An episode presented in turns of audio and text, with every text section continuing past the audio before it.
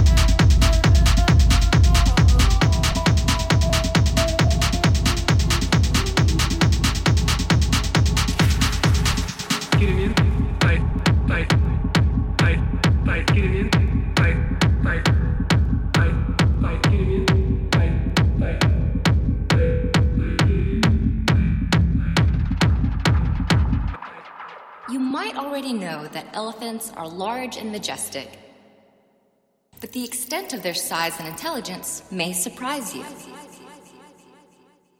Elephants are the largest living land animal